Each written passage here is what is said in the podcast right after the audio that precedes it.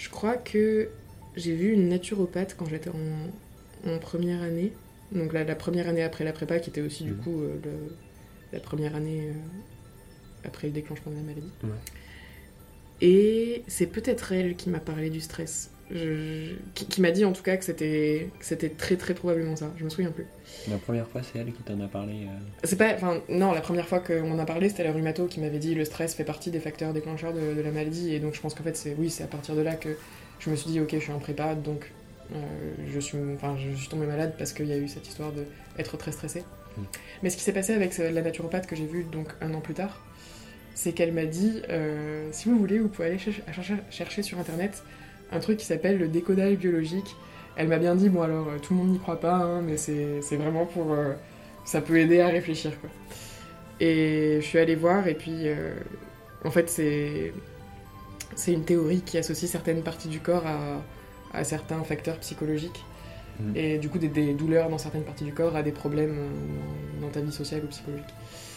Et ça disait que les douleurs au poignet, qui était du coup l'endroit où moi j'avais encore mal, c'était lié à la peur de ne pas pouvoir faire tout ce qu'on tout ce qu'on te demande de faire ou tout ce que tu t'imposes de faire. Et donc là c'est c'est directement enfin, ça correspond à la prépa pour moi. Ouais.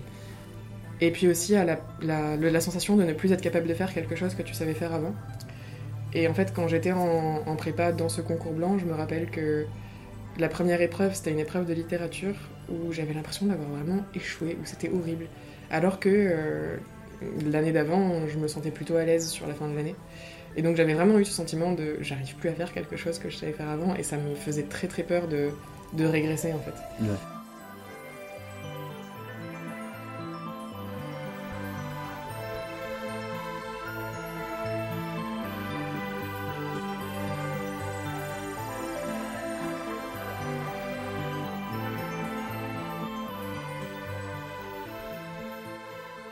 Parce que euh, les traitements les traitements alternatifs disons euh, sont pas très reconnus et sont pas vraiment mis en avant. Ils sont pas enseignés aux patients disons donc euh, c'est aussi pour ça qu'il faut le faire tout seul. Mhm. et parce que j'ai eu des gens autour de moi qui m'en ont parlé. C'est vraiment ces trois ces Ouais. trois causes là qui ont fait que je me suis lancée là dedans ouais au Canada par exemple c'est c'est beaucoup plus développé. Il y a beaucoup de, de sites ou d'associations québécoises qui, qui expliquent tout ça en fait à vos patients. Où on t'explique que bah oui, boire une infusion de feuilles de cassis, ça va pas te guérir, mais ça va peut-être te faire un peu de bien et ça va faire que le lendemain matin tu pourras mieux te, tu pourras te lever plus facilement. Même si euh, c'est évident que c'est pas en buvant des, des infusions et en mangeant du curcuma à tous les repas que, que tu Mm. vas guérir. Ça, ça suffira pas, mais euh, enfin, en tout cas pour moi ça suffit pas. Ouais. Hum, Mais c'est c'est beaucoup plus diffusé euh, dans d'autres pays qu'en France, ça c'est clair que. On est très sceptique par rapport à ces. euh, Ouais, ouais. En tout cas, les médecins que j'ai croisés moi. J'ai croisé que trois rhumatologues, euh, dont un que j'ai vu à un seul rendez-vous, donc ça compte pas vraiment. Mm. Et les deux autres, c'est vrai qu'elles étaient pas très. Elles étaient pas très ouvertes à ça. Il y en a une à qui j'ai vraiment pas pu en parler du tout. Parce Mm. qu'à chaque fois que j'en parle, c'est. Elle le décrédibilise euh, complètement et c'est très désagréable pour moi de d'avoir l'impression d'être une hippie euh, qui a aucun sens de la réflexion et qui est. Enfin, je sais pas, j'ai l'impression de me faire euh, catégoriser directement dans. Je sais pas, un amas de gens qui ne réfléchissent pas et qui font de l'automédication euh, parce qu'ils trouvent ça cool, quoi. Alors Ouais. que c'est pas ça du tout, mais c'est vraiment pas ça. Mais j'ai l'impression qu'elle, elle le voit comme ça, donc euh, Mm. j'en parle plus.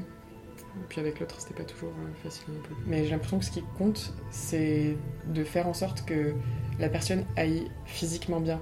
Que quand elle te passe le, le, le- le truc pour l'échographie, eh ben elle voit qu'il n'y a plus aucune douleur. Ouais. Elle voit euh, sur son écran que bon bah il n'y a pas d'inflammation, donc c'est super, euh, parfait. Ouais. Après ils sont, enfin, je veux pas les diaboliser parce que ma rhumato elle me pose quand même systématiquement la question de et mentalement ça va, psychologiquement en ce moment vous êtes de bonne humeur, est-ce qu'il y a des trucs qui sont difficiles, enfin il y a quand même une attention à ça, mais j'ai l'impression que ça fait plus partie d'un protocole qui a été enseigné que d'une que d'un réel intérêt pour la personne. Mm. Et, et ça, je le sens. Par exemple, quand je lui pose des questions sur la maladie et que je lui dis mais je comprends pas pourquoi est-ce que euh, il y a des crises qui ont euh, cette durée-là et d'autres qui sont plus courtes? Enfin, ou que je lui pose n'importe quelle question. Euh, je vois que dans, dans ses yeux, il y a, il y a- il y a comme une petite, euh, une petite lumière qui s'allume, comme si elle se retrouvait face à, à je sais pas, un, un cas d'école euh, écrit sur papier et qu'on lui disait euh, dans un examen, le patient demande ça, qu'est-ce qu'il faut lui fournir, cocher quoi. Ou qu'elle avait un organigramme de le patient a demandé des informations. Il faut lui fournir des informations. Donnez-lui un prospectus. Moi, j'ai vraiment l'impression que c'est comme ça que ça se passe et que ça, ça Très réfléchit. mécanique. Hyper mécanique, ouais. Et pas du tout dans l'empathie. Mm. Qu'il n'y a pas d'empathie. de dire, nous on est les médecins, il n'y a rien à voir chez nous, mais au dehors, ce sont tous des charlatans, c'est de dire, la médecine doit être basée sur des preuves, que ce soit dans le champ de la médecine conventionnelle ou ailleurs. L'alternative, c'est pas la médecine conventionnelle et les autres, c'est une médecine qui se base sur les preuves et des thérapeutiques qui, comme le dit Lord, sont illusoires ou insuffisamment éprouvées. est restée comme une doctrine sans preuve scientifique. Euh, les études sur le sujet sont très peu nombreuses, mal étayées sur des petits nombres de, de patients. Les granules n'ont pas d'efficacité parce qu'elles n'ont jamais réussi à le prouver. Par contre, euh, dans la vie de tous les jours, on voit souvent euh, une efficacité de la prise en charge de l'homéopathe. Et je pense que c'est essentiellement dû à ce qu'on appelle l'effet placebo, mais qui est activé par le fait que très souvent les homéopathes ont une écoute euh, plus importante On m'a dit, euh, on m'a dit que les femmes, quand elles tombaient enceintes, parfois elles allaient mieux et que parfois il n'y avait pas besoin de reprendre les médicaments après. Donc en fait, le- le seul espoir qu'on m'a donné de guérison totale, c'est euh, c'est lié au fait d'attendre un enfant. La dernière fois qu'elle m'a dit ça, la, la rhumato m'a quand même dit Bon, mais ne faites pas un enfant juste pour ça. Hein. Je l'ai regardé, je me suis dit mais C'est pas vrai, quoi. bah non, évidemment, non, non, non. ça va pas. Et c'est pas très bien de faire ce genre de truc, de pas écouter ses médecins, mais le problème c'est que j'ai- beaucoup perdu confiance. Mm. Mais là maintenant je crois que j'ai arrivé à trouver à peu près un équilibre entre les traitements alternatifs et les médicaments allopathiques. Mm. Et je me dis que peut-être un jour les traitements alternatifs remplaceront les, les traitements allopathiques, peut-être Mm. pas. Peut-être que ça permettra juste de diminuer les doses, mais ce sera déjà ça, ce sera déjà très bien.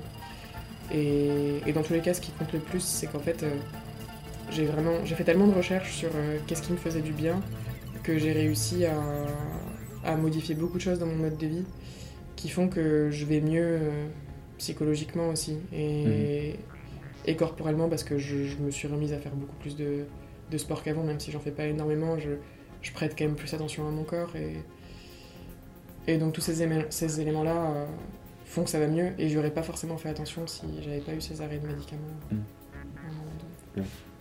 Et du coup, tous les traitements alternatifs que tu as, pu avoir ont joué aussi dans ce, dans ce même sens, en fait, euh, de l'attention au corps aussi. Mhm. Oui, oui, oui. Oui, parce qu'en fait, c'est des traitements où, disons que les, les praticiens, les praticiennes qui Mhm. te dirigent vers, euh, vers des traitements alternatifs te parlent beaucoup de ton corps Mhm. et de ton esprit et, et de l'attention qu'il faut y porter.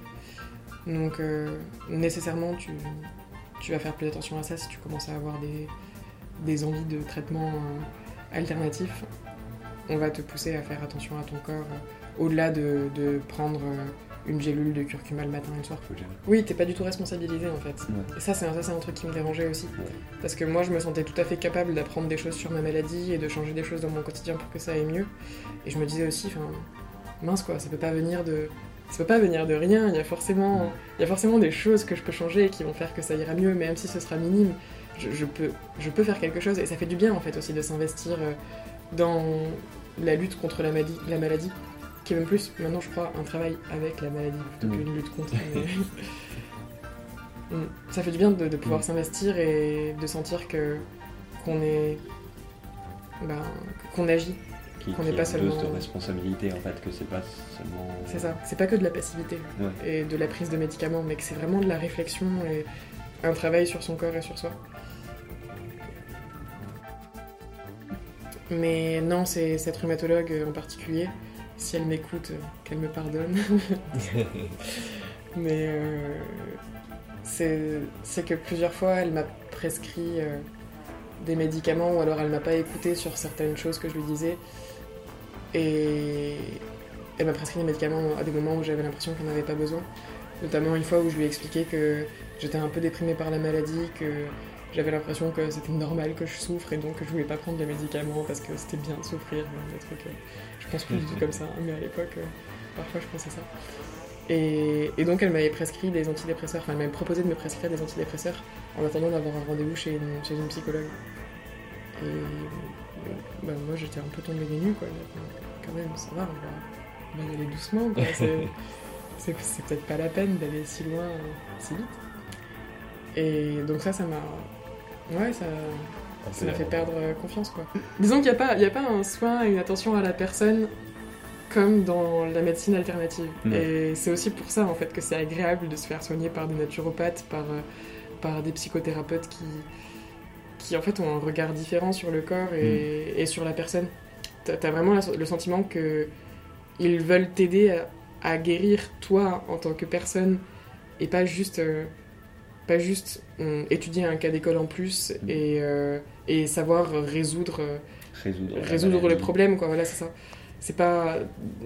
T'es pas seulement une maladie. Et ça, c'est bien, ça, c'est Mm. agréable. Parce que chez les rhumatologues que j'ai vus, parfois j'ai le sentiment d'être vraiment juste une maladie, quoi. On riait il y a peu, en lisant que certains couvraient leurs plaies avec des fibres de toile d'araignée.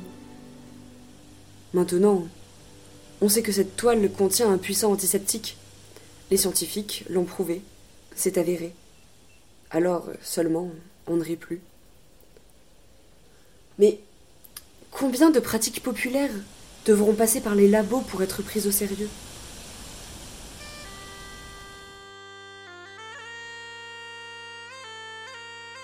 Oui, euh, je fais partie d'un groupe Facebook de patients, de gens qui sont tous euh, atteints de polyarthrite, et de, de patientes plutôt d'ailleurs, plus que de patients, parce que ça atteint beaucoup plus les femmes que les hommes, même si ça atteint quelques, quelques hommes aussi. Mm. Et j'avais posté un petit message en demandant est-ce que quelqu'un a déjà fait de la cryothérapie, et si oui, est-ce que ça vous aide?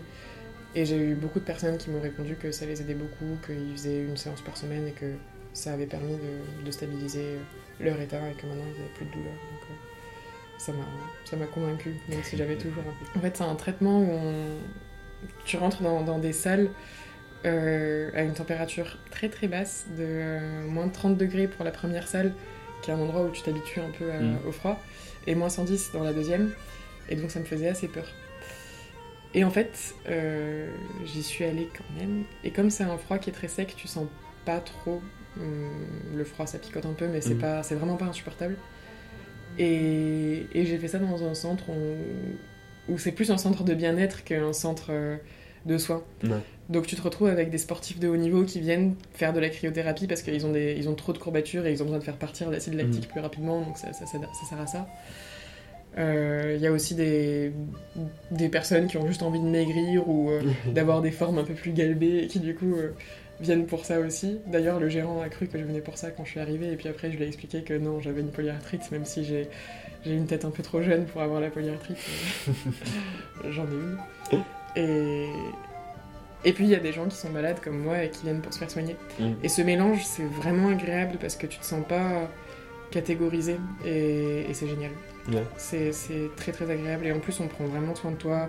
Il y a un petit salon où euh, après avoir eu bien froid pendant 3 minutes, tu, tu bois ta petite tisane tranquille. Et, et, et c'est c'est un moment qui est agréable parce que réellement ça, ça, ça éteint les inflammations. Et puis aussi parce que c'est un, un peu un moment de suspension dans le quotidien. Ça c'est c'est très bien.